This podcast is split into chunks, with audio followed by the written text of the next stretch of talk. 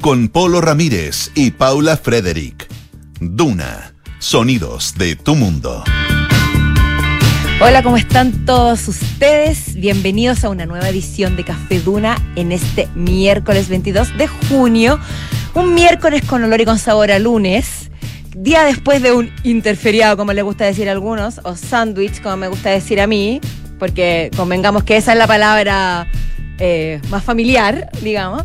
Así que un miércoles extraño, un miércoles muy frío, con 11 grados en estos momentos en la capital, pero con todas las ganas, como siempre, de eh, conversar aquí con mi compañero y amigo Polo Ramírez. ¿Cómo estás, Paula? ¿Qué tal? ¿Cómo estás tú, Polo? Bien, bien, aquí, muy contento. ¿Cómo te encuentro hoy? Bien, bueno, estuvimos. Es que. Sí, pues uno, uno llega como con cara como que no hubiera visto a la gente en alto tiempo, pero en realidad nos vimos el, el lunes, casi todos. Hay algunos que, algunos que tuvieron la suerte de tomarse el día feriado. Pero bueno, oye, eh, tenemos hartos temas hoy día. Eh, vamos a hablar del síndrome del impostor.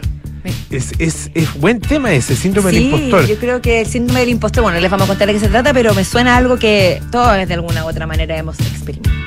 Excepto algunos, y esos, esos que no lo han experimentado se les nota. Se les nota. Oye, y una medida que va, que está causando controversia eh, y que tiene algunos, algunos poco descontentos. Se prohibió en Qatar, durante el Mundial de Qatar, el sexo fuera del matrimonio. Sí, no, así que no va a haber, no va a haber, yo usar una palabra muy fea, pero no va a haber em, em, oportunidades y fiestas masivas donde la gente pueda hacer, em, tener interacción, intercambio sexual, digamos. salió eh, súper elegante, muy elegante. Sí, encontraste las palabras correctas. Y, ahora no sé cómo lo van a hacer, porque, claro, fiestas masivas a lo mejor las prohíben, pero que dos personas se encuentren, se miren, se gusten, se encuentren. ¿Cómo? Y quieran. Intimidar. intimar. Intimar. Siempre digo intimidar. Siempre dice intimidar. Mira. Bueno, hay gente que se intimida con eso. Sí, pues. Es que puede ser intimidante. intimidarse el uno al otro y luego intimar. A eso puede ser. Ya, está bien. Oye, y también tenemos a nuestros infiltrados de día miércoles. Esta noticia está linda. Yo, yo la encuentro linda. Patricio Lascano nos trae la noticia de que la NASA ya tiene en la rampa de lanzamiento el cohete que llevará a la primera mujer a la Luna. El proyecto Artemisa. Así que bonito. bonito. Emocionante. Y Alejandro Laluz nos trae, como siempre, temas muy misteriosos, muy desconocidos, que, nos tiene que explicar con mucho detalle. En este caso nos trae Dalí, que dice Dal-I, no Dalí el pintor español, sino que Dal-E que diseñó la última portada de Cosmopolitan. El viernes ah, pasado, si no me equivoco, hablamos sobre los diseños de la inteligencia artificial, los dibujos hechos por inteligencia artificial. Y la noticia es que Cosmopolitan tuvo su primera portada hecha por un DAL-I o DAL-E. Y además vamos a hablar de la caída de las criptomonedas. Ya, pues excelente. Las famosas criptomonedas. Oye, Irina. Oye, Irina. Mm. Listo. Siguiente tema. ¿Qué más podemos decir? ¿Qué se puede agregar a estas alturas? Chacay. Bueno, esto es un cambio, el, el, la, verdad que es un tema que ni siquiera hay que presentarlo mucho porque la gente ya lo, me imagino que lo conoce. Si no, si no sabe lo que pasó con Irina Caramanos, Sí, bueno, cuéntalo, porque nunca se sabe. Para la gente que no conoce a Irina Caramanos, uno podría eh, hablar de su, no sé, de su currículum, ¿no es cierto?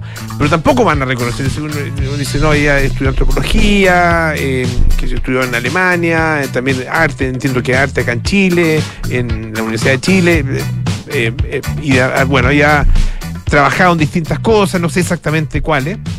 El punto es que tampoco dice mucho, entonces hay que recurrir a eh, una descripción que, a mucha gente no le gusta que se utilice. Es la polola del presidente. Claro, que, que, desde que, que, el presidente fue electo eh, la denominación primera dama, a ella no, le, no le pareció. Y en esa condición, la, de, la de polola del presidente, eh, se transforma, ¿no es cierto? O más bien ocupa los, los cargos eh, y, El estatuto se podría decir. Claro, y, se hace cargo, valga la redundancia, ah, de las responsabilidades propias de la primera dama, o lo que ha sido tradicionalmente la primera o las primeras damas en nuestro país, que las hemos tenido eh, muchas y variadas. Y que han ah. realizado también, han dejado grandes legados. Sí, pues en el. Conocidas por distintos tipos de. Pues, estás hablando de Sema Chile, tú, ¿no? Yo estoy hablando de sonrisa de mujer, pero bueno. Cada uno con lo suyo. No, grandes legados, sí. Pues, eh, no. El MIM, por ejemplo, Sonrisa de Mujer, eh, las orquestas infantiles y juveniles. Eh, distintos rubros. Distintos... Prodemu. Ah, eh, también la Fundación para la Familia o la Fundación de la Familia que da por la por la, la el honor Oyarzún de Elwin. Bueno, ya no se usa eso de Elwin, pero para que ustedes, por si no lo recordaban, digamos. Eh, bueno, bueno igual es pronto para hablar del, legado de Irina, ya que ya solo tres meses. No, no le vamos a exigir eso, obviamente. pero ya dejó o ha dejado harto a sobre, su paso. Lo, sobre lo cual conversar. Eh, y bueno, se, como no le gusta eh, a ella y parece que en el gobierno a nadie la denominación de primera dama, que hicieron, bueno, le cambiaron el nombre a esta denominación primera dama y la reemplazaron por el nombre de quien ocupa esa función en la actualidad, que es Irina Caramanos. O sea, pasó a llamarse en vez de gabinete de la primera dama, gabinete Irina o de Irina Caramanos. Caramanos. Esto fue en la mañana, ¿cierto? No, esto, fue hace mucho tiempo. No, pero que se dio a conocer de manera más. Ayer, ayer, ayer, ayer, surgió el escándalo. Por eso quiero, estoy pensando en cuánto duró. Esto fue en marzo. Sí, sí, partió en marzo y, y, estaba en la página web del gobierno. Eh, y parece que nadie se da cuenta, ni siquiera dentro del gobierno, porque ahora que se dan cuenta, no me vengan con que se dieron cuenta ahora, porque la verdad que eso no lo cree nadie, eh, dice que se trata de un, o se trató de un error administrativo.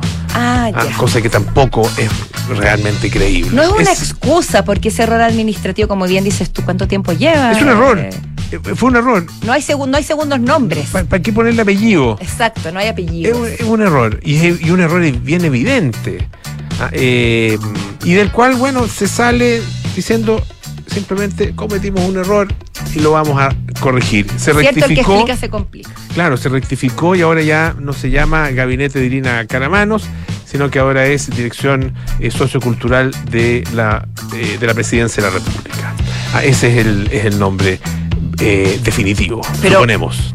Pero de, acuerdo a lo que tú cuentas, ¿cuánto tiempo duró en las redes y cuánto tiempo ah, y en cuántas horas después se cambió? Fue muy poco, fue muy flash toda la Fue en el, claro, eso fue, en el transcurso de la mañana. Básicamente durante este día, sí. Pues, sí, sí, se fue tremendo. Oye, los, perdón, yo sé que a ti el tema de Twitter no, no eres muy amigo de Twitter a veces, porque puede ser muy liviano, muy En veces, en veces no me gusta. A veces, eh, pero pero hubo cosas bastante geniales, como suele ocurrir en estos casos, más allá del hecho sí mismo.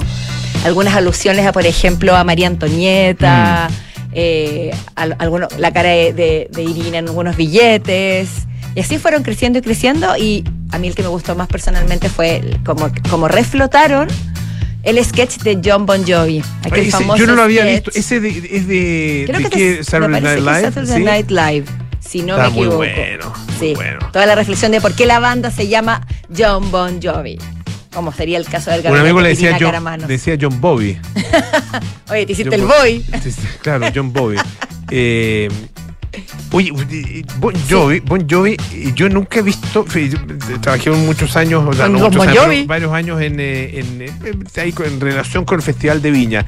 Y el año 2000, para el Festival del año 2009, alguien inventó el rumor de que venía al Festival de, Vina, de Viña John Bon Jovi. Que podría haber sido real. Sí, ¿Vino, ¿no? no, no, no, a Viña no ha venido nunca. Ah, no, yo pensé que a lo mejor había No, no, podría haber sido. Sí, está dentro del rango de Creo que esperar unos 50 años más. Claro, no tenga 78 años más o menos. Porque igual está en buena, en buena condición. está como quiere. Sí, pues no, se, se, se le ve bien. De hecho, estuvo en, el, en el concierto de cumpleaños de Paul McCartney, estuvo cantando con Paul McCartney. Tienes toda la razón. Hace poco, el fin de semana. Igual que Bruce. Igual que Bruce, me acordé de tipo con Bruce. Oye, eh, bueno, el punto es que cuando se, se, surgió este rumor, empezaron a llamar por teléfono, a mandar mail. No había WhatsApp en ese. No digo en el 2009, no había, o 2008, no había WhatsApp. No sé. No, no, parece que Pero mensajes, mail, ah. por teléfono. Por favor, por favor, quiero entrar para ir a ver. Esto era, no sé, julio del 2008. O sea, faltaban seis meses todavía para el festival. Y, oye, locura, locura.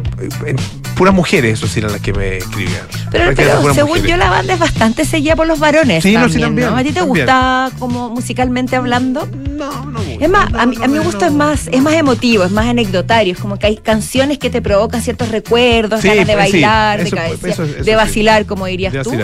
pero así como calidad musical, personalmente no, no le considero una gran cosa. Tampoco soy una experta en el tema, pero más, es más afectiva mi relación con John Bon Jovi. No, no es, mi, no es mi, mi, estilo. Nosotros teníamos un amigo que era fanático de Bon Jovi y lo molestábamos harto por ser fanático de Bon Jovi. no sé, bueno, porque uno, uno en, grupos de amigos siempre encuentra algo a partir de lo cual molestar a los amigos. es, es, es, parte de la amistad. Es es cierto. Es parte de la amistad. bueno, el punto es, hasta cierto límite, pero sí es el punto es que eh, finalmente se rectifica esta decisión eh, o, esta, este, esta modificación que había hecho el, el gobierno. Em, y ya no es el gabinete de Irina o gabinete Irina Caramanos. Y eso significa, bueno, hacer una serie de modificaciones de cosas que no solo el decreto, ¿ah? que se anula, sino que además modificaciones en la página web y en una serie de, em, documentos que ya se habían eh, utilizado durante todo este tiempo y que habían circulado incluso, algunos de ellos incluyendo en esa circulación, ¿no es cierto?, interna de los documentos, incluyendo al gabinete Irina Caramanos. No, sí fue, fue una, fue una bataola que duró muy pocas horas y fue muy intensa.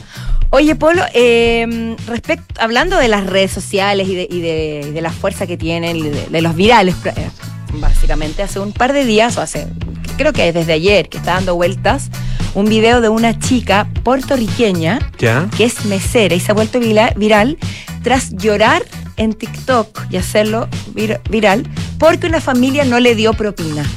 Está bien, yo, yo también he trabajado como mesera alguna vez en mi vida, o como atendiendo eh, cóctel o cosas así en eventos. Cuando hay algún mal, algún gesto poco déspota de algún cliente o no te dan la, toda la propina que uno quisiera, te puede afectar. Pero esta chica quedó realmente mal y hay un video de aproximadamente tres minutos en la que ella llora desconsoladamente desconsoladamente diciendo que considera tan injusto que ella se esfuerza tanto, que nadie lo obligó a ser mesera y que les pagan una miseria a ella y también en otras compañías y en otros lugares donde similares donde se ofrece este servicio. Y lo que pasó fue que esta familia habían sido además yo creo que le, la hirieron porque además de haber sido muy amables con ella y de haberle dicho que estaba todo bien, que no había problema, que solamente el arroz estaba frío. Ya. Ya. Entonces ella se quedó tranquila, ella insiste que ella le preguntó muchas veces. Se fría con facilidad. Sí, aparte que, perdón, no es. Se quema con facilidad también. También se, están los dos extremos. Están los dos extremos. Se pues. quema y se enfría. es, es, un producto muy común y muy difícil de hacer también. y de servir. Es complejo el arroz. y puede traer muchas desgracias como lo que le pasó a esta chica. El problema del arroz es que mm, hay mucho, mucha diversidad de gustos en relación con el arroz. Gente que le gusta el arroz graneado, gente que le gusta el arroz pegote. El mazamorreado. Gente eh, mazamorreado. A mí me gusta más pegote. Más, a mí también me gusta el arroz pegote. Sí, más bien. Tan graneado lo encuentro insípido. Sí, como que se me escabullen los arroces. Sí. Porque uno se va para allá, el otro para acá, no, júntate todo junto. ¿Te fijabas que a veces en, en los aviones dan arroz, hay arroz? Sí. Y, nunca lo hacen pegote, lo hacen graneado. No sé por, llamado a las aerolíneas, por favor. Es que es, que es en el arroz. Porque, primero uno está ahí apretadísimo, ¿no es cierto? Con una bandejita que es una porquería chica y con un tenedor ah, que es enano también y, plano además, no tiene ni siquiera curva, entonces es una cuestión como que uno trata de... Es una complejidad. No puedes pinchar el arroz obviamente, entonces es muy difícil. Es muy acertado lo que tú estás diciendo porque es un momento muy complejo cuando hay arroz en el avión. Estoy contigo. Tanto así que uno tiende, si te dicen pollo con arroz o pasta, o pollo, digamos, y el pollo uno dice, ¿el pollo con qué? ¿Con arroz? Ah, no, pasta entonces. Sí, pero igual el, tallarín se resbala en el tenedor plano también. O la pasta que, son, te dicen, no, son, son vienen, eh, eh, qué sé yo, ravioli y uno abre la cuestión y es como un solo raviol todo también pegoteado. Entre, Tú querías arroz Con todo lo pegoteado que hacen los, los raviolis, bueno, hagan un poquito más pegoteado el, el, arroz. Yo creo que la, sugerencia. La comida de avión es un tema que puede dar para mucho. Sí. Pero ahí no hay mesero. Pero bueno, pero para. Para, azafata. hay, hay azafatas y azafatos. Auxiliares de vuelo. Y que también tiene mucha experiencia con, eh, en ese caso, pasajeros difíciles. Exacto. No, pero espérate, que antes de terminar el tema quiero ella termina lo que dice, a mí lo que me jode, llorando, esto le hace llorando, todo lo que me tuve que joder para que ellos salieran contentos y se veían contentos. Y ellos no me agradecieron ni con una propina ni con palabras. Lo que a ella le dolió es todo el esfuerzo que le puso y que por un arroz frío, que no es responsabilidad de ella, no le dejaron propina y le dieron las gracias. sí, sí, es un poco exagerado. Un poquito color le puso, ¿no? Yo, creo que ella estaba teniendo un muy mal día. Y era, era muy buena la. Mm, era muy grande la cuenta, ¿no? Iba a ser una buena 100 dólares. 100 dólares. Igual era, una, era una propina considerable. Sí, porque no sé cuántos cuántos se haya en Puerto Rico. Mm. Porque realmente los gringos te ponen te, ponen ahí 15%, 20%, te, te ponen. Sí, bueno, aquí como que es 10. A veces alternativa y en general como que ellos como que te imponen la. acá es, el del 10%, pero ya como que te imponen la propina y, muchas veces es, bastante más alta que el 10%. Claro, es cierto. Aquí te la hacen optativa. Se quedó sin uno, sin esos dólares la pobre señorita. Oye, ¿viste? A propósito de platas, eh, bien impresionante lo de lo que pasó el fin de semana en eh, Espacio Riesgo, ¿ah? lo de la fiesta Nikita Wild. Fue em, muy wild. Muy wild. Eh, dice que algunas personas, yo me acuerdo hace algunos años, ha sido 2016, no sé, no, no, no, me puedo estar carrilando. Cuando vino, la primera vez que vino a Chile, Bad Bunny. O Bad Bunny, como le dicen también. O Bugs Bunny, como le decía yo como antes. Bugs Bunny, como le decías tú. Bueno, la primera vez que lo escuché dije, Bugs Bunny, qué raro. Qué raro. Porque hubo balazo. Esto fue allá en el espacio, o sea, en eh, espacio Broadway. No en el espacio riesgo, en el espacio Broadway. Ajá. Otro, no, no, espacio riesgo, otro pelo. Sí, no, te ubico ambos. te, ubico, te ubico ambos. Eh, bueno, en distintas eh, circunstancias, pero te lo ubico. Ahora, bueno, ahora Bad Bunny no, va a, espacio ni Broadway ni Resco. Yo me imagino que va al Estadio Nacional directamente, porque es furor. Pero bueno, ahí hubo balazos. No sé si hubo una persona muerta incluso en ese, en ese primer. pero hubo balazos, me acuerdo. En, en ese. Bueno, ahora hubo balazos también en esta fiesta, una fiesta. Eh, electrónica, ah, de música electrónica, y hay un sector VIP donde, perdón que me, que, me ríe, pero que el, el, sector VIP no puede haber balazo en el sector VIP. ¿Cómo? No puede haber balazo en el sector Pero es que los balazos aparecen. Pueden estar en cualquier parte. En la necesidad, claro. Oye, dice que un millón de pesos, decía el alcalde Carlos Cuadrado, ah, decía que un millón de pesos costaba la, la mesa eh, para estar ahí justamente en el sector VIP. ¿Cuál es la gracia de esta fiesta, Nikita Wild? Yo, perdón, soy la más, yo soy un poco ignorante respecto a este tipo de, acontecimientos. Bueno, una fiesta electrónica. Fiesta electrónica con DJ, claro. Ya. Claro. Sí. Tenía varios shows y qué sé yo. Y varios DJ que, que estuvieron ahí presentes. No, es una fiesta electrónica. ¿Alguna vez? ¿Alguna vez? Sí, pero no, no, soy aficionada ni, ni, a la música electrónica ni a ese tipo de fiesta. Es raro, es, o sea, es distinto, el evento de la fiesta electrónica es bien distinto a una a un concierto. Ah, no, claro. Por, lo menos en mi experiencia. Sé que es así. Muy distinto. Como vas preparado, lo que se hace ahí. Como que se, Perdón que use la palabra de nuevo, como que se vacila de manera distinta, ¿no? Puedes usarla todas las veces que quieras, te pertenece. Ya, ya. Tengo entendido que es una gente como que entra un trance, es más individual, cada uno baila por su lado y siente la música y vacila su propia música. No, es como lo, cuando los, que vacilan el reggae o reggae, no sé cómo, te gusta decirlo, eh, que se ponen frente a los, ¿te fijado en eso? ¿No frente a los parlantes? Sí. Sí. Eso sí que vacilan. Eso, es que eso sí que están vacilando. Eso es vacilan. Oye, te, invito a vacilar con música acá. Eso no vacila, eso vuelan. eso vuelan y vacilan y vuelan. Oye, vacilemos con la próxima canción. Vamos a la música entonces. The Patch Mode, Personal Jesus. Reach out, touch faith.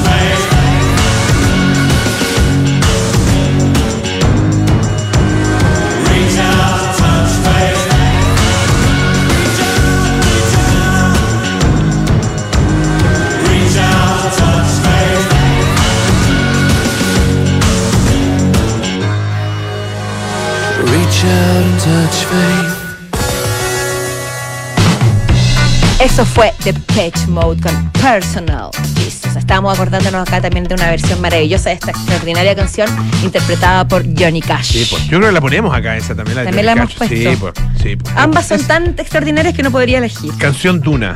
También. Ah, también es canción. Sí, Mira, qué lindo Grande Johnny Cash. Oye. Polo, ¿has escuchado? Sí, eso te iba a comentar. Polo, ¿has escuchado tú hablar de entonces lo que, lo que decíamos al principio del programa sobre el síndrome del impostor? He, oído hablar del síndrome del impostor. ¿qué, se, qué, se te hace a ti? ¿Qué te, ¿Qué te dice? ¿Qué te dice? Bueno, me dice que es eh, una afección, no, es algo que es, es una, una, sensación que tiene una persona de eh, de, ocupar un espacio, un cargo, un puesto de algo, eh, una, estar en algún tipo de circunstancia eh, en la que, para la cual no tiene los merecimientos. Ah, eh, y por lo tanto está siempre con el temor de que, entre comillas, vayan a descubrir que no es la persona para, para, para hacer eso. No lo ah. podrías haber dicho mejor y estás absolutamente en lo cierto. Y me acordé, ¿sabes de quién? ¿De quién? De Jimi Hendrix, que tú sabes que tenía... No lo sabía. Eh, yo no sé si, si, uno podría así decir, estuvo diagnosticado, pero no sé si esto se diagnostica. Pero él, eh, antes de entrar a, escena, escuchaba cuando lo presentaban, escuchaba la ovación. Ah, eh, me imagino, ladies and gentlemen, Jimi Hendrix, no sé cómo lo habrán presentado, que ha sido increíble, escucha la ovación eh, mejor guitarrista de la historia. Y, él decía, supieran realmente cómo soy, o supieran lo que soy. Ah, mira qué interesante. Pero dicen que ¿Eh? Eh, Kurt Cobain también tenía el Kurt síndrome Bueno, ambos murieron a los 27 años, jovencísimo. Uno, bueno, uno, por se auto quitó la vida y el otro no, pero bueno, dentro de todo eran bien autodestructivos. Mm, pues. Y se ve, se ve las caras de, sobre todo de Kurt Cobain, se nota que una, es una cara de síndrome del impostor, siento yo. Como de la poca conciencia del talento mm. y, sentir que no mereces estar donde estás.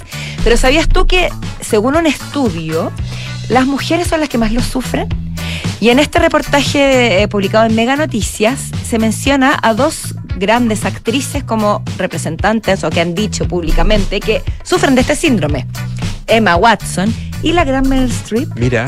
Meryl Streep, por lo demás, hoy está de cumpleaños. Sí, pues. Así que la homenajeamos humildemente acá desde Café Duna a esta actriz de otro. Mejor película de Meryl Streep o mejor papel de Meryl Streep. ¿Cuál, Sophia's Choice, eh, uno de mis grandes favoritos. Sí, pero. Eh, Kramer vs. Kramer. Esa película yo no he sido capaz de verla de nuevo. Es tremenda. Sophie's Choice. Sophie's, claro, no Sophia's Choice, es Sophie's Choice. La, la, decisión de Sofía. Kramer vs. Kramer. Los, eh, Qué terrible. Oh, bueno, la de Memorias de África, no, se llama, ¿no? Eh, y la que aparece. Out of Africa. Out of Africa. Y después también ha hecho otros papelazos, más adelante, también ya de mayor. De verdad, donde la ponen, brilla. Puente Madison, me gusta. Tremendo. No, tremendo. Uy, y ella entonces. Ella dice que alguna vez lo ha sufrido. Ella, nuestra cumpleañera de hoy, Michelle Obama. ¿Cómo te quedó el ojo? No pareciera, porque siento que tengo la sensación de que Meryl Streep tiene ese aire de humildad intrínseca. Es que tiene una manera de ser suave, siempre se avergüenza un poco cuando recibe premios, cuando da discurso.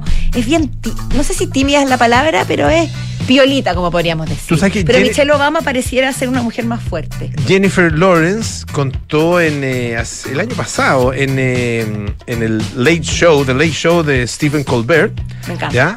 Bueno, todos los late show me encantan. Eh, contó que mm, a ella le decía, o sea, que, que ellos, en, no sé en qué película estuvieron juntos, eh, con Meryl Streep, juntas con Meryl Streep y otras actrices, otros actores, y hablaban de Meryl Streep como The Goat.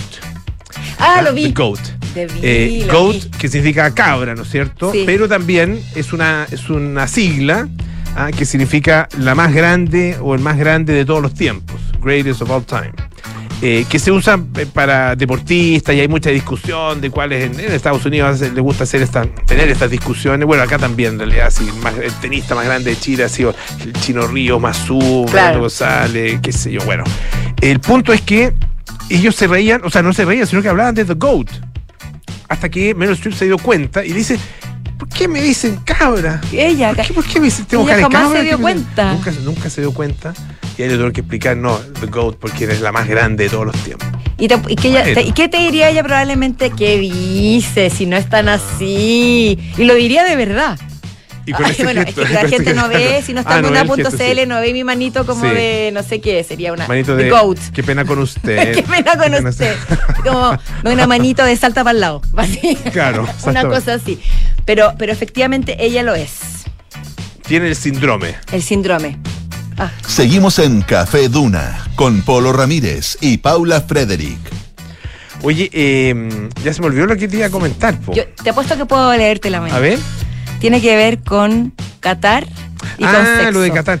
Sí, mira, una, una tonterijilla, tonterijilla. Em, fíjate que en, em, en Qatar han prohibido, acuerdo con lo que indican distintos medios de comunicación, ah, y particularmente un diario británico que es el Daily Star, que dice que se ha prohibido Em, las relaciones sexuales extramatrimoniales para el durante el Mundial de Qatar. Claro, no durante, no, en el país en general, solamente durante el Mundial, ¿cierto? Esto lo, hizo el Comité Supremo de Qatar em, y según este comunicado citado por Daily Star, dice que Qatar es un país conservador y las muestras públicas de afecto están mal vistas independientemente de la orientación sexual. No habrá aventuras de una noche durante el Mundial de Qatar y punto.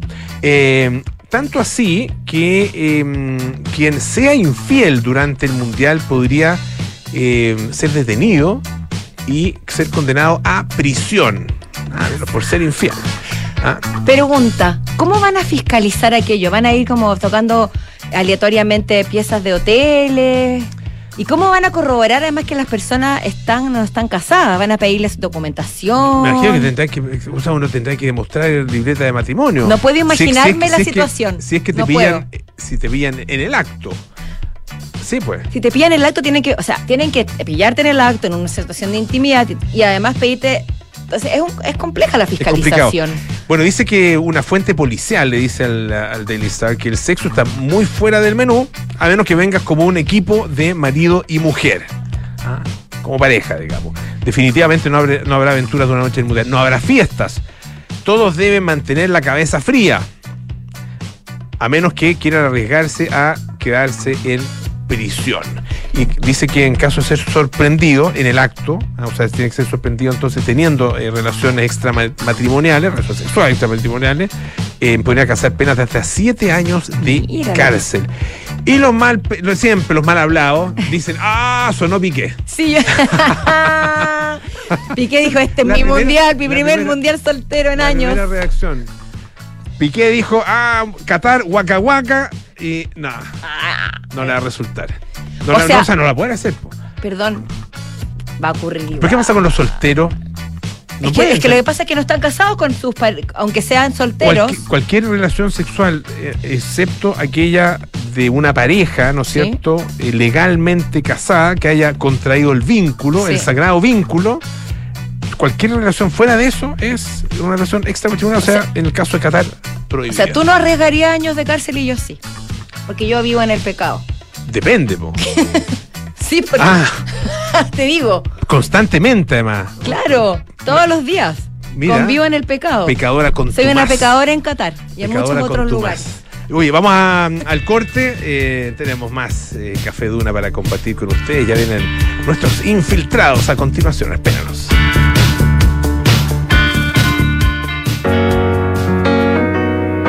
Sonda, trabajamos para que disfrutes tu vida, impulsando la innovación y el desarrollo de soluciones que acompañen la transformación digital de las organizaciones de hoy.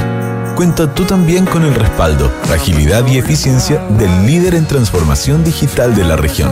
Conócenos en sonda.com. Porque en Sonda trabajamos para que disfrutes tu vida. Sonda. Make it easy. Conoce QB, el proyecto que Inmobiliaria Hexacón desarrolla en medio del Parque Cauciño Macul, un barrio residencial privilegiado por un entorno natural y con las mejores características de conectividad de Peñalolén. Con buenos accesos, cuenta con una red de colegios a minutos, además de comercio, centros médicos y clubes deportivos. De fácil conexión por autopista Américo Vespucio, línea 4 de metro, estación Quilín y a pasos de Mall Paseo Quilín. En QB vive la comodidad de tu departamento en un oasis en la ciudad. ¿Qué significa estar contigo en la evolución digital? es tener el cloud más grande de América con presencia local y 7.300 kilómetros de fibra óptica para conectar todo Chile con Latinoamérica. Es contar con el mejor y primer data center sustentable del país y entregar Big Data, Analytics, inteligencia artificial e Internet de las cosas al alcance de todas las empresas, desde las más pequeñas hasta las más grandes. En Claro Empresas te damos todo lo que necesitas para avanzar en tu digitalización. Claro Empresas, contigo en la evolución digital. Europa, Asia, América, Gran Bretaña, Estados Unidos, Chile. ¿Y entonces dónde invertir nuestro patrimonio? En MB Inversiones pensamos que el mundo está lleno de oportunidades. Lo llamamos Inversiones sin Fronteras. Por eso, cuando invertimos, buscamos en los cinco continentes para obtener los mejores y más seguros retornos para nuestros clientes. Acércate a MB Inversiones y cuenta con nuestra asesoría personalizada, porque en MB Inversiones invertimos sin fronteras. Conoce más en mbi.cl. MB Inversiones, desde 1998, coinvertimos sin fronteras. Cami, ¿cómo estás? Sabes, estoy bien, tranquila. A pesar de que fue muy difícil, siento que todo salió como él hubiera querido. Sí, es verdad. Es que al contratar los servicios funerarios de María Ayuda por adelantado, nos dio el tiempo que necesitábamos para preocuparnos de lo realmente importante y estar con nuestra familia. Descubra la tranquilidad de acceder a una compra anticipada de servicios funerarios, ayudando a los miles de niños y niñas de la Fundación María Ayuda. Más información en funerariamariaayuda.cl. Estamos contigo cuando más nos necesitas. ¿Supiste de la alianza entre Tanner y De Fontana? ¿En serio? ¿Y cómo se llama? De Fontaner. Así es, la institución financiera no bancaria líder en Chile y la compañía de gestión empresarial más importante del país crearon De Fontaner, la primera alianza fintech integrada a un ERP en el país que te permitirá obtener financiamientos seguros y mucho más en un mismo sistema. ¿Qué esperas para conocer De Fontaner? Ingresa hoy en defontana.com. Oye, tengo cinco razones para que tu próximo auto lo reserves en Salfa Rent. A ver. Primera, tienes un auto para cada destino. Ok. Segunda, tienen sucursales de Arica hasta Punta Arenas. Bien. Tercera, cuentan con tarifa dinámica. Es decir, si reservas con anticipación, es mejor precio. Ya. Cuarta, cuentas con atención personalizada. Bien. Y quinta, porque tú disfrutas del destino mientras que ellos se ocupan del auto. Listo. Reserva ahora tu auto en salfarrent.cl, directo y sin vueltas. Onognieda edietnog y nomognitrepni. ¿Qué? Segorei retrepni oreg rogemo no lolera. No, para, para. Deja de hablar al revés y ser un invertido. Y conoce las soluciones para invertir de manera simple y fácil desde tu app Scotiabank Go o web. Porque con Scotia Fondos tienes un grupo de coaches expertos que te ayudarán a diversificar tus inversiones según tu perfil de riesgo y objetivos. Conoce las alternativas de Scotia Fondos. Infórmese de las características esenciales de la inversión en fondos mutuos establecidas en sus reglamentos internos y scotiabankchile.cl. Infórmese sobre la garantía estatal de los depósitos en su banco o en cmfchile.cl. Marca registrada de The Bank of Nova Scotia, utilizada bajo licencia.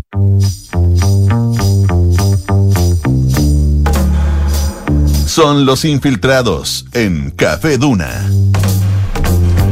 Ya estamos de vuelta aquí en Café Duna con nuestros infiltrados de día miércoles. Patricio Lascano, Alejandro de la Luz.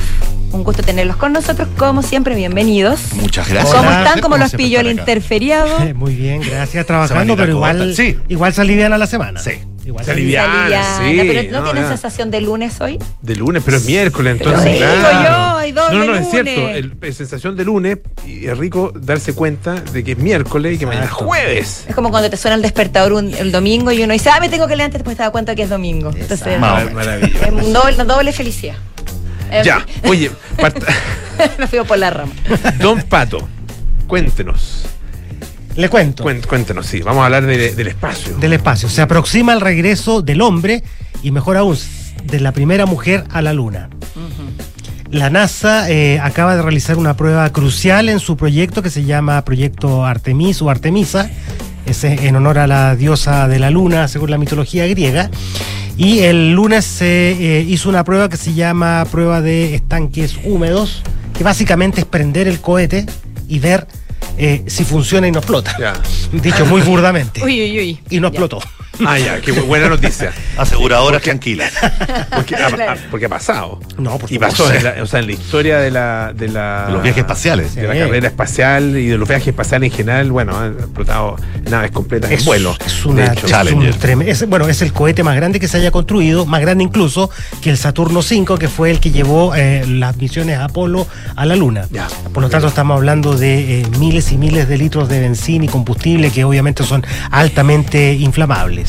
Así que esa prueba se realizó exitosamente, fue el lunes.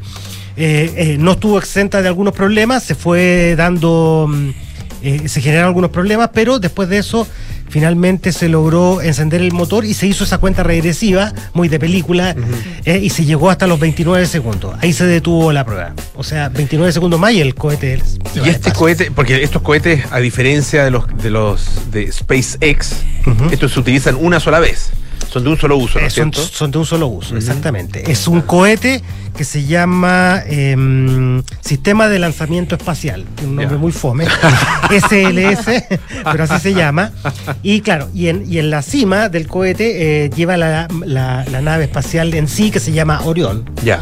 Y eh, el cohete obviamente despega, se van saliendo las etapas como uno ve en las películas y después de eso finalmente eh, la parte de la nave espacial en sí es la que llega a la Luna.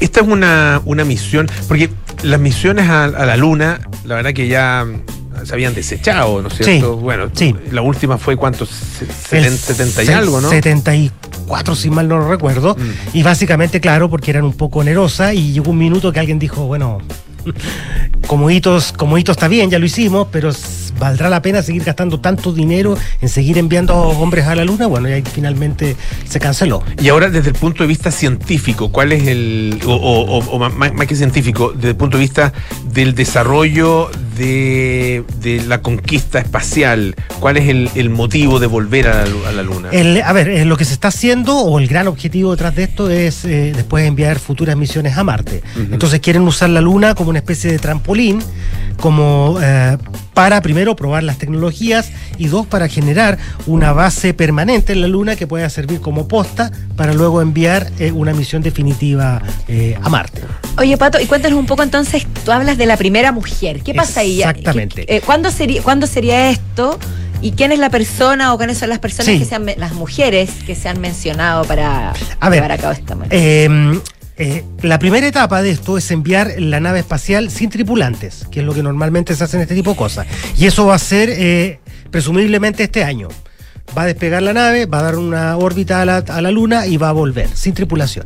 Y después ya vendría una segunda etapa que es con, eh, con eh, personas, con astronautas, pero que tampoco van a lunizar, sino que van a dar una vuelta y van a volver. Y la tercera etapa ya es con astronautas que van a, a- a lunizar. Y ahí se va a incluir a una mujer, que aún no se sabe quién es, pero que tiene que re- reunir dos condiciones, mujer y de raza negra, para que cumpla dos hitos, eh, que ser la primera mujer y la primera persona de raza negra en llegar a y la ella Luna. sería la persona que en el fondo descendería y haría... No sé si va a ser, no sé si Yo me va a estoy ser. imaginando el, el primer, pa- el Una primer- caminata, un gran una paso para cam- la mujer. Seguro. Caminata lunar. Seguro. La caminata una lunar mujer, la sí, tiene que hacer una mujer. O sea, para que sea, tenga el mismo simbolismo de la caminata de Neil Armstrong. Si es que fue real, no. no, no, no, no, no. Estoy exagerando.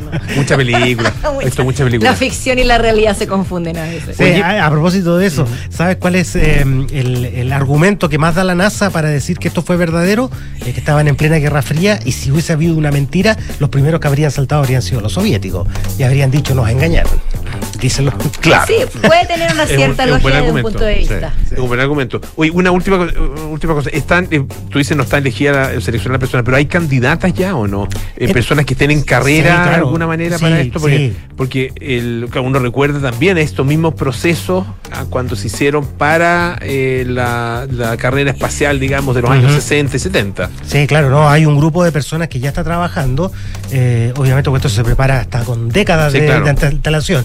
Y eh, como es la NASA, van eh, eh, descartando, van avanzando las etapas, eh, pero ya hay un grupo de personas trabajando para eh, llegar a esta histórica misión que va a marcar el regreso del hombre y de la primera mujer. a la Yo tengo Luna. una pregunta cortita. ¿Cuán- ¿Uno tiene una idea de cuánto dura un viaje a la Luna Como tres días. sí, pues, eh, se pernocta en la nave espacial. ¿Tres días? Sí, tres días. Y, eh, y está previsto que estén y está previsto que estén seis días en, Ya. en la Luna. Era una curiosidad personal. Sí, son como dos o tres días que están en, De viaje. en vuelo. De viaje. De- de viaje. Sé que era más. El tema es que, eh, a propósito también del uso que se le está dando a la Estación Espacial Internacional, justamente viajar al espacio ahora tiene otras dimensiones, no es el típico lanzazo, digamos, al espacio profundo. Mm. Ya hay postas donde Sí. efectivamente se puede hacer un, un- un peaje, digamos, y justamente la Luna va a ser el, el gran objetivo para los viajes a Marte. Recordemos que Donald Trump en algún minuto dijo que en 2025 ya debía estar Estados Sí. Unidos en Marte. Sí, hay, es, eh, hay algunos plazos. eh, bueno, esta nave va a marcar otro récord y, y que se va a alejar un poco de la Luna, por lo tanto va a ser la nave que más lejos haya llegado en la historia de la humanidad. Preparándose nave, un tri- poco. nave tripulada. La nave Sí. tripulada, preparándose un poco eh, para el futuro viaje a Marte. Buenísimo. Está Buenísimo. bueno. Oiga, eh, don Alejandro, eh, Bueno. esto usted nos habla también del futuro, pero un futuro que ya está. un futuro un poquito más inmediato. más pero colgándome claro. un poco de la noticia del pato, eh, ¿se acuerdan que estuvimos comentando respecto a esta inteligencia artificial DALI, Sí. que había sido liberada durante el mes de abril y que ha provocado eh, no solo una vira- viralización de la aplicación en el sentido que todo el mundo está poniendo conceptos súper nada que ver y salen unas fotos súper surrealistas, digamos. Pero esta misma aplicación ya fue usada por la revista, la popular revista Cosmopolitan, Ajá. para justamente ilustrar la noticia que tú acabas de relatar, Pato. Mira que estamos unidos. Y lo lindo. interesante es que, claro, como es inteligencia artificial, contaba la nota de Cosmopolitan que distintas editoras se juntaron en una reunión vía Zoom y en una hora, simplemente tirando conceptos, haciendo como una, un brainstorming, llegaron a este concepto que eh, tiene a una mujer, digamos, con traje de astronauta, adornando la actual portada de la revista Cosmopolitan, cubriendo justamente la noticia. Y precisamente haciendo una caminata como la que mencionamos Claro, claro, claro. anteriormente, pero Mm, bastante, correcto. bastante glamorosa. Entonces, no es la primera portada de un medio, de una revista que es hecha por inteligencia artificial. The Economist ya lo había hecho hace un poco tiempo atrás para Ah. hablar sobre el estado de la inteligencia artificial en el mundo. Pero esta es como la primera eh, portada hecha y derechamente hecha por una inteligencia artificial y que se generó en, finalmente en 20 segundos. Mira, es, está- es- atractiva la, la portada. In- absolutamente, sí. Tendría la tendría ¿La pueden marcada ver? en mi casa. Sí, definitivamente. No, es una, una portada hito. Sí. Ahora, eso nos lleva también a considerar un poco eh, todo lo que tiene que ver, digamos, con los nuevos conceptos que va a tener la próxima iteración de Internet. Recuerden que al principio Internet era Internet 1.0, donde básicamente era un repositorio de información al cual uno accedía. Después vino la web 2.0, que era una web más colaborativa, ¿no es cierto?, donde uno generaba el propio contenido y eso a su vez generó que se generaran le- los centros llamados los Big Techs, que son básicamente sitios como Facebook eh, o Microsoft o Apple, qué sé yo, que concentran mucha información respecto a los usuarios. Y la, di- y la subdividen también por Exactamente. grupo de tal, que te dan, grupo que te público dan objetivo. mucho, pero también te, Te toman- te- quitan. te Correcto. quitan mucho. Correcto, correcto, exacto. Y la Web 3, que se viene mm, próximamente, en un concepto creado a propósito del tema de criptomonedas por el cofundador de Ethereum, Ya. es que la Web 3 va a ser una web semántica.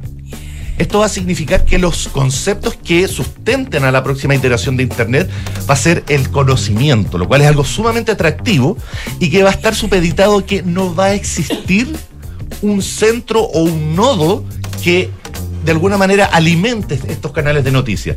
Va a ser una red descentralizada, es decir, no va a existir gente como Facebook, sino que todo va- tú vas a ser tu propio polo. A eso te iba a preguntar. Ah, vas a hacer tu propio Ah, polo. Van a haber clones. bueno, Tú- tú bueno a- yo ya soy. Tú ya eres tu propio polo. Eh, eres nuestro propio polo. Sí. Bueno, bueno, así que cuando, se, cuando entren acá, por favor, pregunten por gabinete de Polo Ramírez.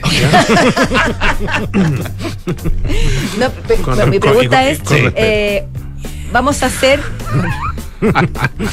vamos a generar, vamos a ser generadores Sí. de conocimiento los usuarios de la red. Correcto, correcto. Y, y esto no va a depender, insisto, de, eh, de algún nodo central, sino que cada uno va a ser su propia fuente de información, de- dependiendo de lo que tú sepas. Pues, Digamos pero ¿cuál va a ser el criterio para seleccionar, que para, para es una buena filtrar pregunta. la información? Es una buena pregunta. Yo creo que de alguna manera van a existir gatekeepers, ¿no es cierto? Como se nos enseña, en periodismo, que de alguna manera van a tener que filtrar la, la- la información. Yo, yo me imagino que los medios de comunicación tradicionales, en su versión digital, en su gemelo digital eh, aplicado al metaverso, van a tener algún tipo de filtro que va a permitir que la, finalmente se verifique que una información es correcta o verídica o no.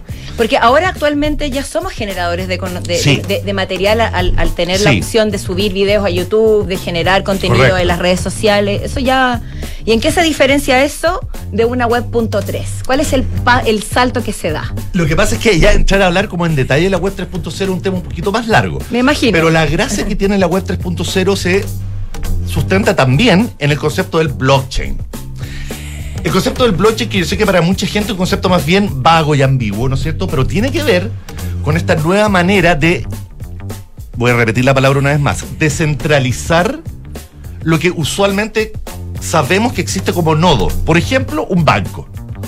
Ya. El blockchain aplicado a criptomonedas tiene que ver con el hecho de cuando tú ejecutas una compra y un pago, ese pago va directamente entre tú y la persona con la cual compraste y no hay ningún tercero que esté, digamos, monitoreando o encima de la transacción. Ya. Es una transacción que va a ser entre tú y la otra persona. Y de la misma manera también esto va a permitir, cosa que estamos viendo no está funcionando del todo bien ahora, porque ya vimos que este fin de semana pasado hubo una caída estrepitosa, eh, tanto de Bitcoin como Ethereum, que son las dos grandes criptomonedas que están eh, rigiendo de alguna manera las monedas virtuales. Eh, se, se proyecta que de hecho pueden llegar a su bajo histórico, que es bajo los 13 mil dólares.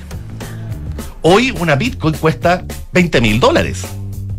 Eso cuesta un Bitcoin. Un Bitcoin. Ah, mira. ¿Se acuerdan que hace tiempo atrás los Bitcoins estaban presentes en negocios y uno podía pagar con Bitcoin y cosas por el estilo? Sí. Sí, incluso en el centro había Exacto. algunos negocios que aceptaban Bitcoin. Y después el tema como que desapareció. Yo creo, esto ya es una No cuestión personal. eso, fíjate. O sea, yo no, trans- no he hecho transacciones con no Bitcoin, pero lo he escuchado. Dicen que todavía existe.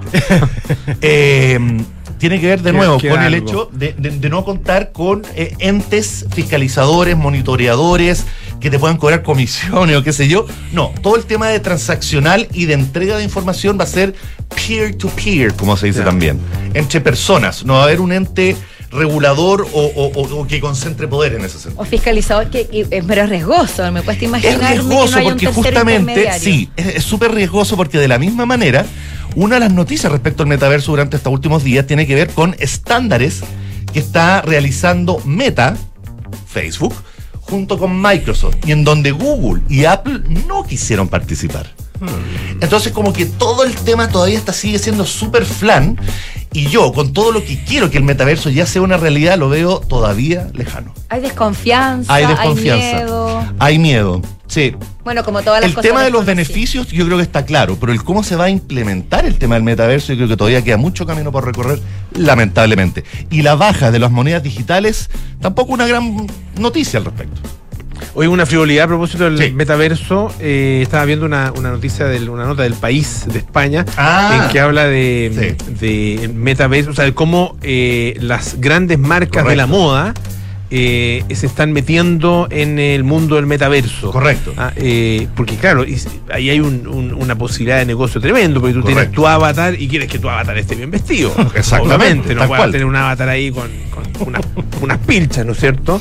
Ah, eh, De hecho, ahora no- Se han metido marcas como, Bueno, ahí es como donde- Prada, sí. como Valenciaga, ah, eh, como menciona eh, Tom Brown también, porque no la- yo personalmente no la, no la conozco. Y hay algunas de estas grandes marcas también. De hecho, el grupo Kering, que es dueño de Gucci, de Valenciaga, eh, Saint Laurent, eh, están empezando a emitir el pago con criptomonedas. Correcto. Están metiéndose de lleno entonces. en Correcto. este- Porque la este criptomoneda es la forma de, de- de negociación, digamos, dentro de la web. Tú no podés pasar un billete ni una tarjeta Claro. de crédito, no, no, no se puede. No es entra una frivolidad, porque es, una- No, no, no, un no, reflejo es un de lo indicador, que es un indicador, un indicador. Porque nuevamente esto Gracias, pone sobre la mesa ese famoso y manoseado concepto que son los NFT. La forma de comprar, por ejemplo, una tenida Gucci en el metaverso va a ser a través de un eh, NFT. Mi avatar está mejor vestido que el tuyo. Uno se, se puede Podríamos llegar a eso. Alejandro Alaluf, Pato Lascano, muchísimas gracias. ah, que esté muy bien. Ah, nos vemos. Nos vemos. Y así llegamos al final de Café Duna. Nos esperamos mañana a las 5 de la tarde como todos los días. Ahora viene Enrique Llevar con las noticias y luego siga nuestra sintonía que es la 89.7 con Polo Ramírez en aire fresco. Chao, chao. Muchas hasta mañana. gracias. Chao, chao.